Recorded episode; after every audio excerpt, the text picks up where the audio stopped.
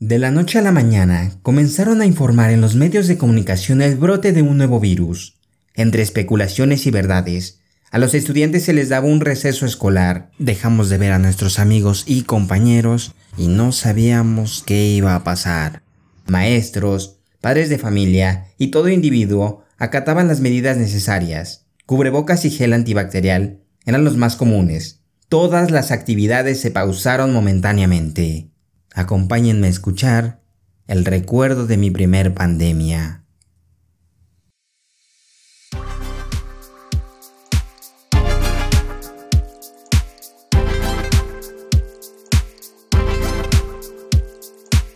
Soy Miguel Eliosa e iniciamos a todo el encuentro, un podcast donde hablaré de infinidad de cosas, arte, cine, películas, sandalias, tecnología, sueños, mascotas, dinero, fortuna, lotería, comedia, series, telenovelas, comida, ejercicio, amor, muerte, sentimientos, videojuegos, escuela, trabajo, la vida y todo lo que se te ocurra.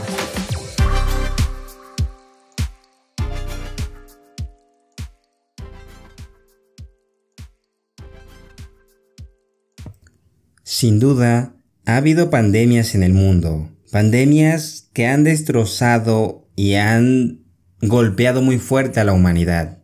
Llega un momento en el cual hubo una cierta pausa de estas pandemias, o no tengo el conocimiento de alguna tan letal como las que han existido en los últimos años. La última de la que yo tengo conocimiento es la de 1918, una pandemia que no tuvo tanta explicación debido a los medios. Los medios estaban más centrados en la guerra mundial, en la primera guerra mundial, que en otro tipo de cosas que pasaban alrededor. Y es la, la fiebre española, como se le conoce, o la fiebre de los tres días, la cual impactó demasiado al mundo, puesto que se tienen registros y escuché que España, al no estar involucrada en la Primera Guerra Mundial, fue la que más auge le dio a esta información. Existieron miles de personas las cuales enfermaron de dicha enfermedad. Y quiero darles esta pequeña introducción para desarrollar cuándo comienza mi primer pandemia. Mi primer pandemia comienza en 2009. De la noche a la mañana regresábamos de vacaciones. Las vacaciones de Semana Santa, las cuales pues todos estábamos, estábamos divertidos, estábamos relajados y pronto íbamos a entrar de nuevo a la escuela. Íbamos a regresar a clases y yo estaba en sexto de primaria. Recuerdo que fue un domingo, si no mal recuerdo. En las noticias comenzaron a salir anuncios de que se iba a mandar a una pausa momentánea y iban a mandarnos a, a las casas en cuarentena. Yo no entendía mucho y por eso tengo como que esos vagos recuerdos y he platicado con algunos otros compañeros y no recuerdan mucho el hecho de no haber ido a clases. Si no mal recuerdo fue un mes el que estuvimos sin clases y el hecho de la nueva pandemia del coronavirus me ha hecho reflexionar sobre qué pasó y qué no. 2009 estaba en ese entonces como presidente de México Felipe Calderón Hinojosa, el cual entre sus cosas que tuvo entre sí y que no, muchos especulaban que era un disfraz para algunas cuestiones económicas que sufría el país. He estado investigando un poco y la Organización Mundial de la Salud lo declaró como, bueno, no a Felipe Calderón, sino a la enfermedad. Destacó que el 30 de marzo de 2009 en Estados Unidos había un pequeño brote de una enfermedad. Y así fue evolucionando hasta que llegó a México. Y en México hubo casos en Veracruz y en otros estados, los cuales comenzaron cada vez a aumentar. Se especulaba que era una gripe aviar y resultó ser una gripe porcina, pero yo no sé de los otros individuos, las otras personas, cómo la pasaron, puesto que de un momento a otro dijeron se van a cerrar las escuelas, no va a haber clases, pero no teníamos ningún medio para contactarnos con profesores y seguir dando un seguimiento a nuestras clases. En ese momento no sabíamos qué hacer, nos dejaron tareas como para una semana o dos. Sin embargo, muchos no las hicieron. En lo personal yo no me acuerdo si hice esas tareas o no. Quizá por eso mis compañeros no recuerden que tuvieron esa pausa porque estuvieron haciendo tarea. Yo la verdad no soy de hacer tareas. Y la Organización Mundial declaró a nivel 5 esta pandemia. Yo no sabía esto hasta apenas que lo estuve investigando un poco. Yo recuerdo era una alerta 5 6. Bueno, pero en ese entonces yo no sabía ni siquiera qué era esta enfermedad. Me explicaron a medias y como había especulaciones de que se estaba disfrazando esta este declive económico que no había pasado en 70 años en México, pues yo no supe si era verdad o no. Entonces, pues obviamente como todo, ¿no? Te tenías que proteger sí o sí, o sí aunque muchos no lo hicieron. Un cubrebocas azul, el cual ahora ya no es nada común verlo. Se te hace raro verlo en alguna persona. El tipo de cubrebocas también ha evolucionado a lo largo de los años y algunos dicen que pues no te cubre nada. Algunos crearon cubrebocas en el lapso de 10 años. Y mi punto es que esta pandemia del 2009 me resulta un poco confusa, puesto que se declaró la pausa de actividades a finales de abril y el regreso a actividades a principios de mayo. Fueron una dos semanas, las cuales pues te dejan cuestionando todo, puesto que se regresó a las actividades muy rápido. Pero Creo yo que en mi escuela dieron al menos un mes. Se perdió el Día del Niño, se perdió el Día de las Madres. Y para mí fue raro porque era mi último Día del Niño por celebrar en la primaria. Y yo siento que de ahí ya no iba a haber un Día del Niño como ese que estaba en ese momento. Me recuerda un poco al hecho de que también el Día de las Madres no se festejó como cada año, cada año en su festival. Y todo esto se celebró hasta junio, el Día del Padre. Nunca se había celebrado el Día del Padre en mi escuela siempre era algo que pues no se celebraba, ni siquiera se festejaba o hacíamos algún detalle, quizá en algunos momentos, pero nunca un festival. Y en este momento se conjuntó Día del Niño, Día de las Madres y Día de los Padres. Un festival que aún recuerdo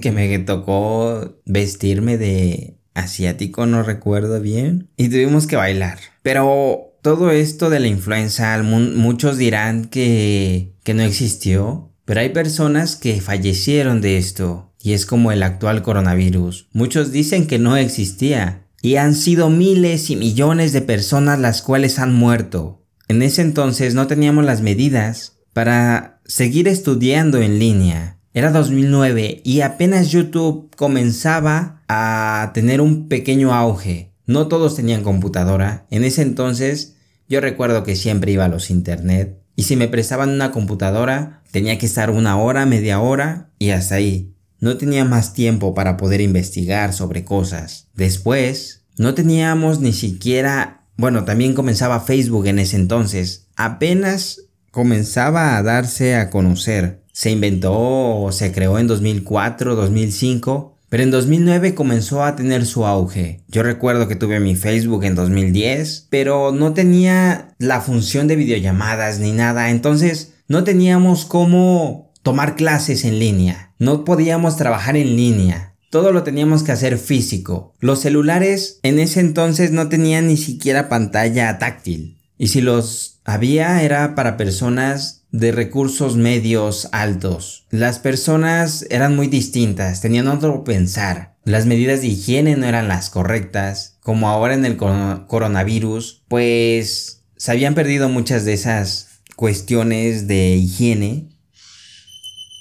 No había los medios que hay ahora, solo existían dos, y en ese entonces era Televisa y TV Azteca. Y había desinformación. No había internet como ahora, que lo tienes en la palma de tu mano. Lo único que existía eran los periódicos y revistas.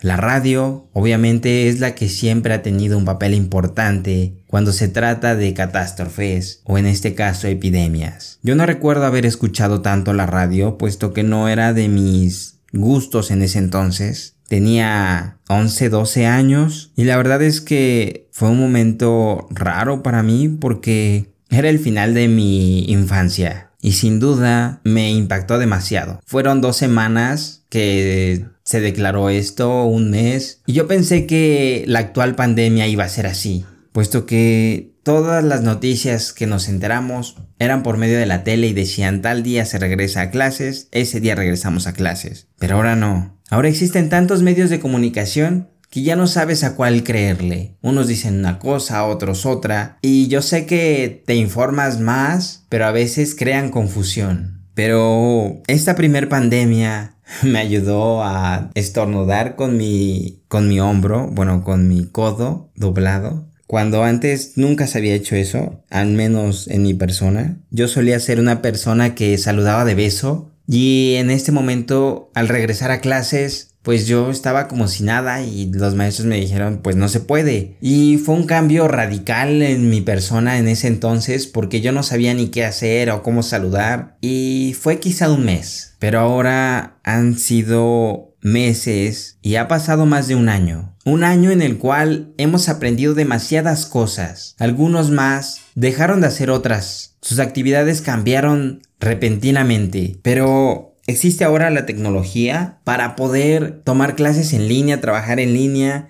y hacer muchas actividades en línea. Pero en ese entonces, en 2009, no había nada de eso. Me gustaría saber cómo la pasaron ustedes en 2009. ¿Lo recuerdan? ¿Les tocó vivirlo? ¿O ni siquiera recuerdan ese momento? La verdad es que tengo más presente esa epidemia que la de ahora. Bueno, es que la de ahora fueron momentos difíciles, momentos tristes, felices, momentos inolvidables también, porque hicimos cosas que nunca pensamos volver a hacer. Y es que antes yo recuerdo que, que los niños nos quedamos en casa, en casa de nuestras familias, puesto que nuestros padres sí tenían que ir a trabajar. Pero en ese entonces todo era muy distinto y leeré una publicación de la página Almanaque Revista, la cual escribe Osvaldo Macuil, y referencia a abril de 2009, y dice así, Abril de 2009, el presidente Felipe Calderón, en televisión nacional,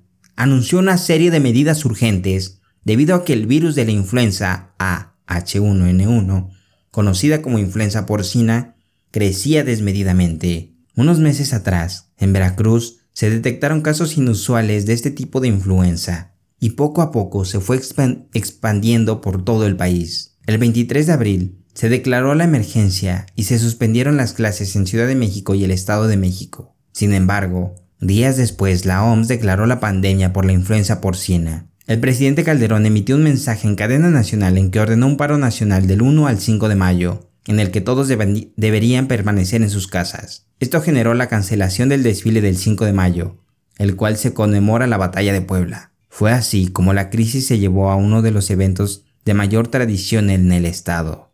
El gobierno de Mario Marín convocó una rueda de prensa en Casa Guayo para recalcar las medidas que había anunciado el gobierno federal. Sin embargo, no se dio paro generalizado, ya que bancos, comercios, hoteles, tiendas, supermercados siguieron operando. Todo esto me hace recordar que hay cosas que cambiaron de una a otra pandemia. En ese entonces, la escuela era muy distinta e incluso cuando se regresó a clases, pues lo siguieron tomando como si nada. Ni siquiera recuerdo haber ocupado tanto el cubrebocas como ahora. Ahora ya se volvió parte de nuestro día a día en el caso de que salgamos y cambió demasiado nuestras vidas. Pero es una pandemia que ya pasó y ahora estamos en otra. Me tardé demasiado en grabar esto, pero quiero contarles el cómo viví también mi segunda pandemia. Una segunda pandemia que igual, de la noche a la mañana dijeron que ya no íbamos a regresar a clases. Se atravesaba un puente y ese puente fue el más largo que hemos tenido. Una semana antes de que dieran este, esta declaración, yo fui a, a la nutrióloga, todo muy bien, y me encontré con un familiar. Este familiar estuvo platicando conmigo y me compartió, pues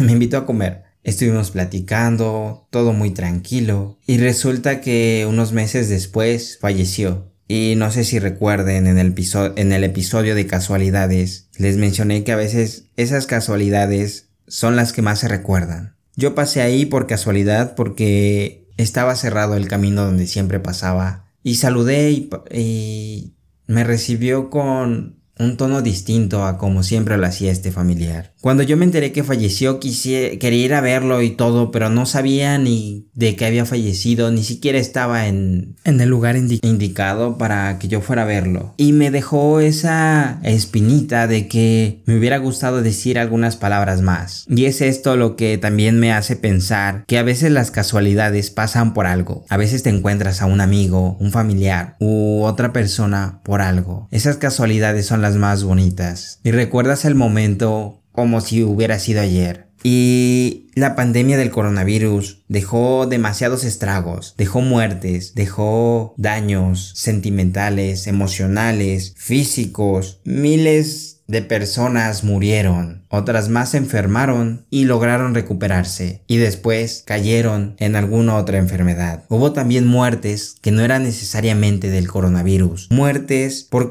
causas comunes, por accidentes. Me tocó ver infinidad de cosas. Me tocó ver a animales morir y es que también recuerdo que las abejas comenzaron a morir drásticamente y en algún momento escuché que cuando ellas se extinguieran nosotros lo haríamos. Quizá lo mencionen que lo dijo Albert Einstein, pero estoy investigando y no fue él. Pero sin duda, al extinguirse un animal que nos ayuda a nuestro día a día con la polinización de las flores y esas flores ayudan al ambiente, todo empieza como una cadena y esa cadena comienza a crecer y a crecer y a crecer. Es como la ficha de un dominó, que si las pones en hilera y tiras una, vas a tirar después todas. Y comienza así. En otro episodio también mencioné al fin del mundo. Y han sido tantas veces las que han dicho que es el fin del mundo que no sabes en verdad si comenzó ese día el fin del mundo o si ese día era el final del mundo. Hay teorías y especulaciones sobre todo esto, pero Creo que esta pandemia también nos dejó aprendizajes. Nos ayudó a aprender a utilizar una computadora, a utilizar bien las medidas de higiene, también nos ayudó a aprender nuevas cosas. Algunos dejaron de hacer actividades que eran su día a día y otros comenzaron a hacer distintas actividades que nunca pensaron hacer en su vida. Son cosas que nos hicieron aprender demasiadas cosas. Cosas de nuestra familia, cosas de nuestros amigos. Conocimos a nuestra verdadera familia y amigos. Hubo momentos en los que pasaron casos desafortunados y nuestros verdaderos amigos y familiares estuvieron ahí. Quizá algunos no pudieron estar porque estaban en situación de riesgo, pero mandaron su apoyo emocional, ya sea por un mensaje, un audio o una videollamada. Pero hubo otros que se desconectaron totalmente. Y sé que algunos salieron y disfrutaron y vieron la vida distinta, pero otros más se encerraron y no han salido para nada. Han hecho todas sus actividades dentro de casa. Y me gustaría saber cómo la han pasado ustedes también. Son retratos de dos pandemias distintas, una en la cual se marcaba y se diagnosticó tan rápido y hubo una vacuna muy rápido como en esta, pero en ese entonces no había la tecnología de ahora. Han sido dos pandemias diferentes y el recuerdo de estas no se borrará de nuestras mentes. Son ámbitos muy distintos, virus distintos,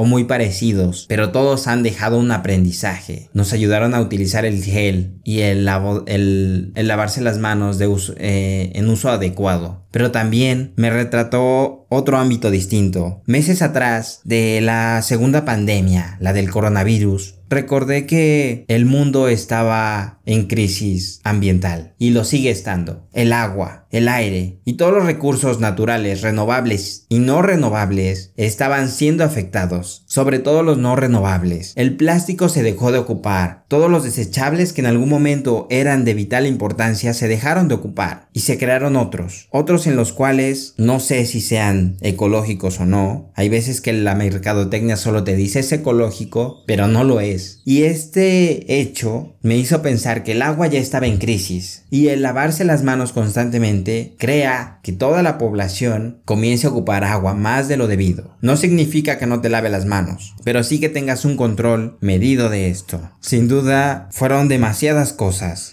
Aprendimos también a realizar trabajos que nos dejaron un nuevo aprendizaje del qué hacer ante algunas situaciones. Algunos aprendieron a inyectar, a manejar, aprendieron a llevar su vida de una manera distinta, aprendieron a cocinar, aprendieron a reparar, aprendieron a convivir en familia. Otros más hicieron lo contrario. Algunas personas se enojaron, se estresaron, se pelearon en familia. Hubo rompimientos, hubo accidentes, puesto que no sabían conducir. Hubo también daños, puesto que no repararon de una buena forma ciertas cosas o no construyeron otras de una forma adecuada. Han sido más de 12 meses, meses largos y duraderos. Y sé que se veía venir todo esto, puesto que la pandemia inició en 2019 en otro continente. Sé que todo esto nos ha dejado miles de cosas. Algunos decían que no iba a pasar nada aquí en México, otros que se venía lo peor. Y después empezaron a, pasar una u otra cosa que decías qué está pasando en el mundo. Hubo incidentes, protestas, matanzas, miles de sucesos. Y podría haber un suceso cada mes, incluso cada dos semanas. Y todo esto me hace pensar qué es lo que yo aprendí. Nació el podcast y me ha llenado de diferentes experiencias que a lo largo de todo este proyecto van a poder escuchar. Son miles de experiencias que he escuchado, miles de momentos que he vivido y que otros más también lo han hecho. Y les hago la invitación a que me comenten, me digan este tipo de cosas que les han pasado y si desean hacerlo, claro. También si desean grabarlo o desean contarme qué es lo que les pasó. Muchos tuvieron accidentes, otros más ni siquiera se enteraron de la enfermedad. O si se enteraron ni siquiera ocuparon las medidas de cubrebocas, gel antibacterial y todo. Y hablando de gel, antibacterial, entre esta pandemia, la segunda, empecé a buscar mis cosas que tenía hace años guardadas y encontré un gel antibacterial que verán en la publicación de Instagram o en las fotos que subiré al episodio o en YouTube. Verán este gel. Y estos recursos, por ejemplo el del baño que se acabó en 2020, que todos empezaron a ocupar, eh, bueno, empezaron a comprar papel de baño en medidas masivas que no tuvieron ningún sentido puesto que es una primera necesidad y creo que es lo de las cosas que se acabarían al último, creo yo, no sé, y llegué a escuchar eso. Y encontré este gel antibacterial de 2009, un gel antibacterial que me dejó muchos recuerdos. Y lo verán en, en ese momento en la foto, pero les digo lo que dice. Nuevo, Zoom, Clean Kids, gel antibacterial con microesferas, vitamina A más E más ceramidas, manos más limpias, elimina gérmenes al instante sin agua, humectante con aloe vera y aroma de manzana. y la verdad es que aún huele a manzana y quizá ya se caducó, pero aún tiene esa esencia que a veces la ocupo para no desinfectarme las manos, sino para tener el olor de... porque quedó muy poco de ese gel. Entonces hay veces que me lavo las manos y ocupo este gel para recordar a lo mejor algún momento de ese entonces. Y es que ahora con la nueva pandemia, esta del coronavirus, se crearon cubrebocas, mascarillas, desinfectantes y todo tipo de medidas para contrarrestar los virus. Algunos otros ya estaban, pero no tenían ese auge que ahora lo tienen. Los cubrebocas, diferentes materiales, estilos, usos, medidas, caretas. A veces decías y tampoco existe eso, ¿no? O sea, había unas que ni siquiera te protegían, pero estaban ahí porque se veía bonito. y me recuerdo haber visto también un cubrebocas que ni siquiera era cubrebocas, solo era una mica que estaba enfrente de tu boca. Pero todo o sea, ni siquiera tenía una medida o algo. A los alrededores estaba todo descubierto. Algo que, en mi opinión, no te cubriría de nada. Si así el cubrebocas que te presiona te llega a afectar, ahora imagina algo que solo está sobrepuesto. Y se crearon modas con esto del cubrebocas y las mascarillas e incluso los spray. Son cosas innovadoras en cierto estilo, pero otras más solo fue por el cierto lujo de tenerlo. E igual, llegando al punto final, el hecho de que a todo le encontramos. Esta pandemia, la segunda y la primera también, me hizo recordar que a todo le encontramos. A todo, absolutamente a todo. ¿Por qué? Porque al menos en México se buscó la manera de incrementar la venta de estos artículos. En 2009, el uso de gel antibacterial. En cada puesto y en cada lugar veías gel antibacterial. Eso y los cubrebocas. En cambio, en la segunda, en la segunda pandemia, ¿qué fue lo que pasó? Veías cubrebocas, veías caretas. Y lo que me llegó a dar cierta, cierta tristeza fue el hecho de que meses atrás, como lo mencioné, se implementaban medidas para cuidar al ambiente. Y dos meses después vi cubrebocas tirados, sprites tirados, gel antibacterial tirado. El cubrebocas fue el que más vi tirado. ¿Por qué? Porque se te rompía y ahí lo tirabas. Y no, creo que si se adaptaban medidas, y quizá algunos suenan ecológicos y se desintegran y todo, pero hay unos que no. Yo vi telas tiradas por todo el viaje que hacía, porque también tuve que trabajar en algún momento. Tuve que hacer otras cosas que en su momento nunca hice. Y yo veía por toda la ciudad esos cubrebocas y me generó esa nostalgia de ver que estábamos dañando al planeta de una u otra manera. Y creo que esta pausa fue necesaria, pero una pausa que hizo también cosas contrarias. ¿Por qué? Porque estábamos en casa y al ocupar más la luz, obviamente la luz pues te crea también contaminación, daña el ambiente, sobre todo por la medida en la que se obtienen esos recursos. Incluso también en los dispositivos, los dispositivos móviles dañan demasiado. Y es que una computadora, un celular o cualquier otro dispositivo daña al ambiente. ¿Por qué? Porque cuando se desecha no hay un lugar específico donde se recicle, donde se desintegre completamente. Todos esos materiales de los que está hecho afectan al planeta. Y es en la segunda pandemia cuando aumentó la venta de estos dispositivos. Yo lo dejo a reflexión y como le he comentado me gustaría saber qué fue lo que hicieron en esta pandemia en la segunda y en la primera. ¿Qué fue a lo que a todo le encontraron? Ya sea una venta de negocio, porque también eso fue el aumento de esta pandemia. El coronavirus hizo que emprendiéramos en nuevos negocios. Me gustaría saber qué negocios tienen y a qué le han encontrado, qué han encontrado en sus vidas, qué han encontrado en sus familias, a qué le han encontrado ustedes. Y ahora sí me logro despedir y no me olvido de decirles que, a veces, uno tiene miedo a decir las cosas, pero al guardarlas, nos destruyen por dentro.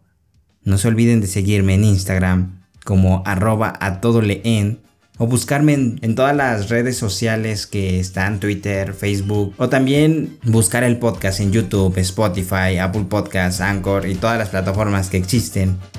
Y esto fue el recuerdo de mi primer pandemia. Gracias.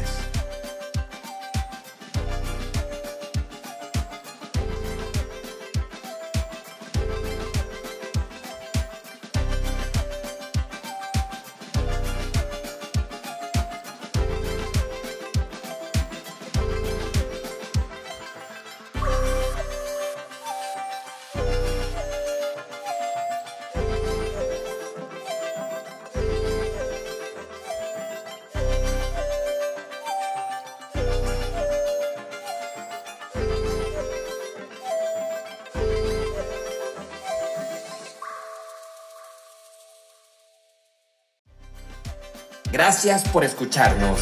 Nos vemos la próxima. Esto fue A Todo el Encuentro.